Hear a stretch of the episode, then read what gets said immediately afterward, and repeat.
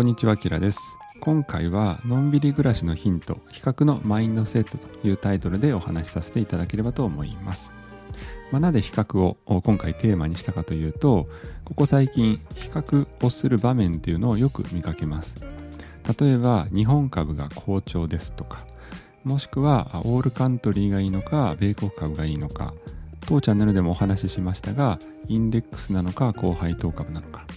まこの比較は便利な一方でやりすぎると少し疲れてしまうということがあります。まその中で今回比較というものをテーマに少し心をね落ち着くような話題にできればなというふうに思っています。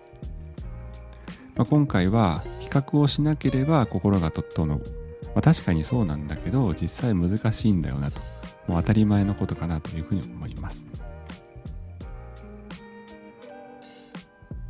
元に。まあ、今日のあなたのお悩みは、まあ、比較をしなければ心が整う、まあ、よく聞くし確かにそうなんだけど、まあ、難しいんだよなということです。ま、それに対して、まあ、自分なりの私の答えは、まあ、上と比較しないするなら下と比較するもしくは過去の自分と比較するまこの3つでコツコツと資産形成をして資産1000万円を達成したので、まあ、その経験をもとに少しお話しできればなというふうに思っています。はい、本日の内容は比較してしまう時の3つのマインドセット。そして比較してしまう時の、ま状況をちょっと最後振り返ってみようと思います、まあ、この動画を最後までご覧いただくことでやりたいことを継続できたり視野が広がったり、まあ、心身ともにのんびりできるというこのような内容にしております。是非最後までご覧ください。はい、私は本業会社員の投資家でございます。まあ、コツコツと資産形成をしてきまして今資産8桁になっております、まあ、投資日本ではまだ、えー、と金融資産としてはもう半分以下ですので、まあ、そういう意味では投資というものはマイナーなことを人とね違うことをコツコツやってきたのかなというふうに思います、まあ、それでもやってきたことで今資産1000万超えてきていますので、まあ、その経験をもとに本日ご紹介できればと思っています。また今ノートのメンバーシップ投資家の裏側というものをやっています。えー、月これ300円なんですけれども初月無料でやっておりますので、えー、ぜひ気になる方は遊びに来ていただけると嬉しいです。概要欄にリンクを貼っておきます。はいでは参考になりましたらぜひチャンネル登録グッドボタンよろしくお願いいたします。なお投資のお話を少ししますが投資は自己責任自己判断でお願いいたします。それでは始めていきましょう。はい、えー、最初にお話ししましたが私比較をしてしまう時の、まあ、3つのねマインドセットというものを自分なりに持っています。まあ、1つは上と比較しないということでどうしても比較してしまうという場合には下と比較するもしくは過去の自分と比較するというこの3つの比較方法で、まあ、なんとか今やっています。でできるんだったら、まあ、比較しないというのが、まあ、一番ベストなのかもしれませんが、まあ、完璧にねいつでも比較しないということは、まあ、無理かなと正直無理っすっていう感じなので、まあ、今比較してしまう時としたら、まあ、この3つの方法で何とかやっているという感じです。まず1つ目、えー、上と比較しないということにしています、まあ、これはなぜかというと、まあ、負け戦をするようなものだというふうに思っています。もう常に上には上がいるというのがもうこの世の中かなというふうに自分なりには考えています。まあ、言い方を変えるともう終わりがない戦いを常にやっているという感じです。まあ、例えば、まあ、同期の中で会社員だったら同期の中で、ま何かでね1位になったとします。そしたらもちろん出世等のチャンスもあるでしょう。そしてマネージャーになりましたと。でマネージャーになっていってもただのマネージャーシニアマネージャーいろいろあるかと思うんですけどそして最終的には例えば社長になれたとします。ただ社長になったとしてもより大きなね会社というものは世の中にたくさんあるかと思いますのでその会社の CEO と比べるとという形でまたねネガティブになってしまうかと思います。なので基本的には、ま、比較してしまうというふうな形になって場合でも、ま、上とできる限り比較をしないように意識をしています。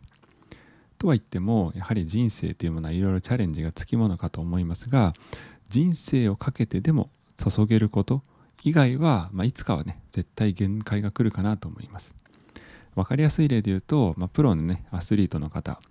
えー、プロのサッカー選手であれば、えー、世界で1位になると。世界を1位に導くチーム、えー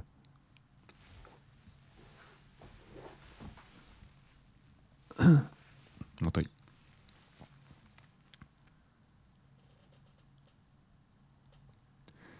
まず1つ目としては上と比較しないということを気をつけています。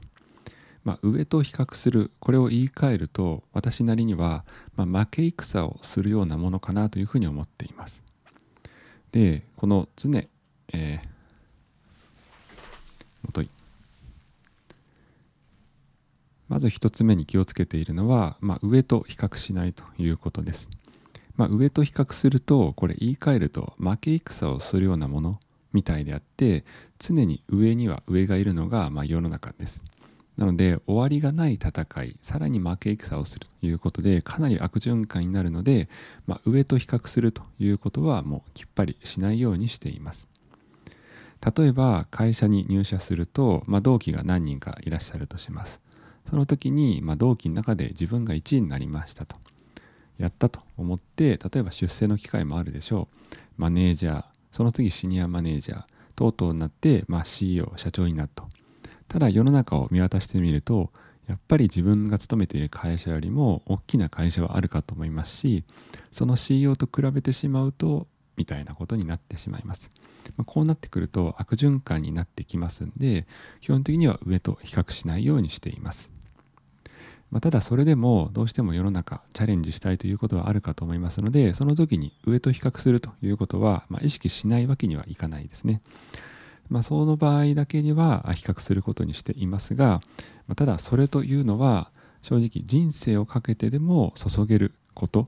その場合には上と比較してもいいかと思いますがそうではない場合いつかは心身ともに限界が来るかなと思います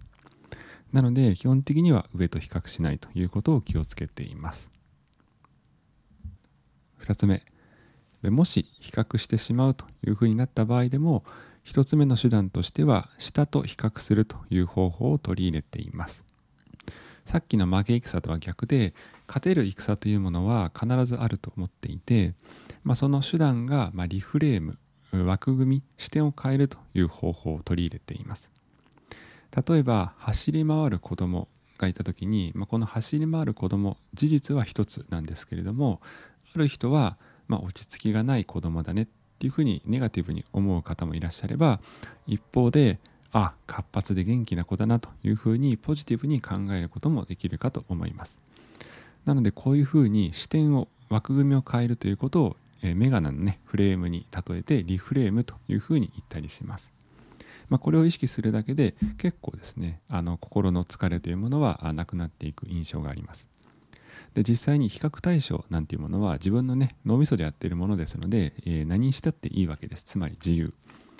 なのでその比較対象を自由にすることによって自分がやってきた努力ですとか、まあ、行動してきた結果というものをポジティブに考えできるようになったりします。まあ、一つの題材として過去このねチャンネルで上げた動画を題材にしようと思いますが以前に、まあ、人生、えー、楽になると。資産が1000万円超えた時に私自身はですね、まあ、人生が少し楽になったよというような印象を持って動画を作ってみました、まあ、実際に1000万円、えー、投資をしていると、まあ、年利5%でも毎年50万円ほど資産が増えていくという計算になるわけです。でこれを見た時に、まあ、私は肯定的に捉えて、まあ、楽になったというふうに感じましたがただある人によっては、まあ、このねえー、資産1000万円になって毎年資産が50万円ずつ増えていく、まあ、これに関して、まあ、あんまりね、えー、よく思わない。つまり否定的に思う方もいらっしゃると思います、まあ、それは例えば、まあ、年間50万円増えたところでなとかそういう形で捉えてしまうかもしれません。では私自身は何と比較して資産1000万円超えて年間50万円資産が増えていく何と比較して楽になったのかというふうに、振り返ると私自身は、給料のことを意識していたなというふうに思い出しています。まあ、左側は春闘賃上げ率の推移というふうに書いてありますがここ最近の傾向としては、まあ、春闘の賃上げによってだいたい数パーセント程度のお給料のアップということですね。まあ、数パーセント。これは会社さんとまたあ普段のね給料の金額によってばらつきがあるかと思いますが、まあ、数千円からま数万円ぐらいかなと思います。一気に10万円上がるということはまあそうそうないかなと思います。でそれとまた加えてこの賃上げというものは全ての会社が行われるわけではないということを踏まえると、まあ、資産形成で何もしなくても、えー、毎年50万円ぐらいは増えていくということを考えると、まあ、春闘のこう賃上げと比べると、まあ、全然恵まれてるじゃんというふうに自分なりには振り返っています。でまた右側ですね、えー、昇格の時の金額ですね係長ですと38万円、えー、課長ですと49万円部長ですと60万円というふうな金額が出ています。まあ、これは言い換えると昇格すると大体月の給料10万円ぐらい年間で120万円ぐらいアップするということです。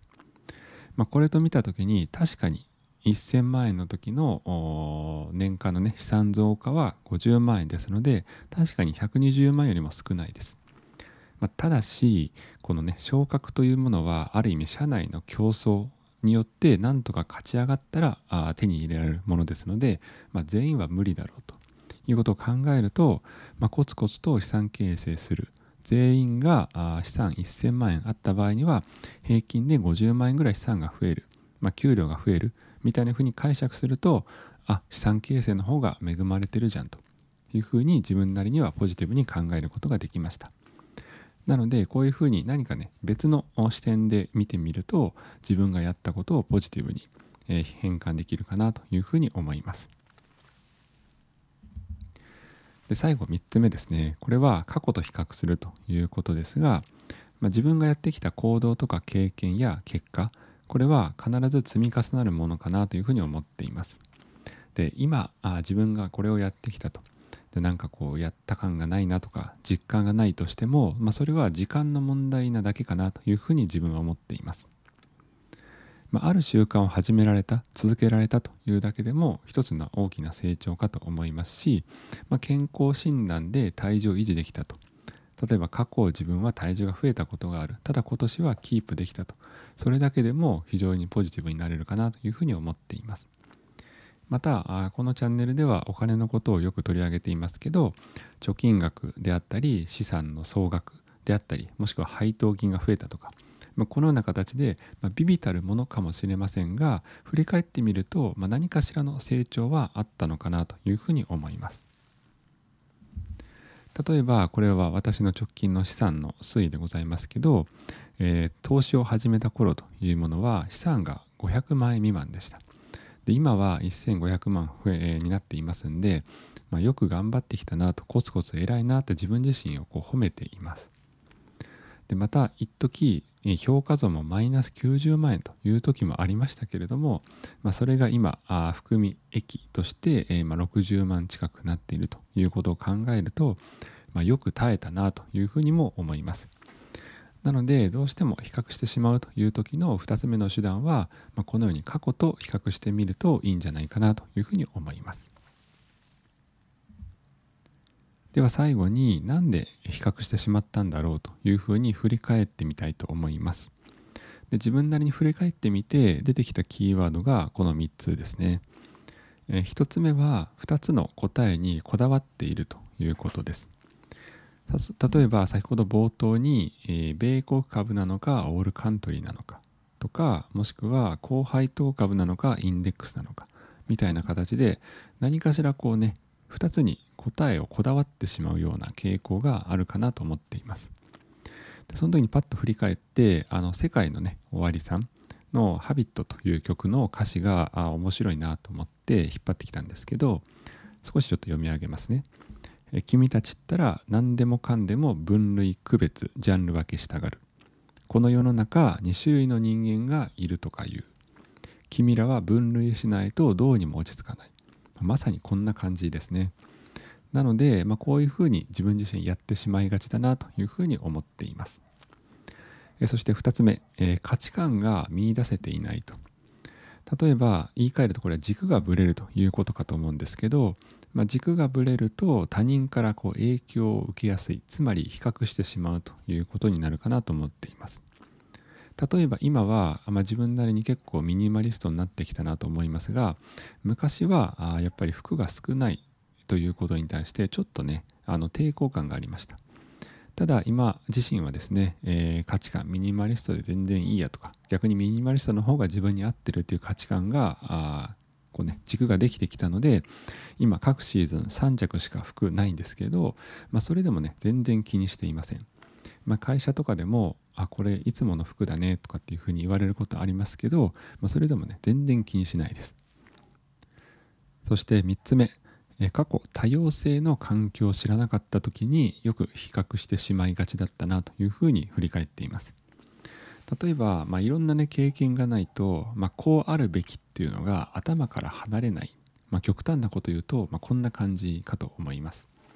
ただ、まあ、別の会社の方とお話をするとか別の業界の方とお話をする別の国の方とお話をする、まあ、そういう経験をしていく中でいろんなこう多様性を知ることができて今はあまり比較しなくなってきたかなというふうに振り返っています。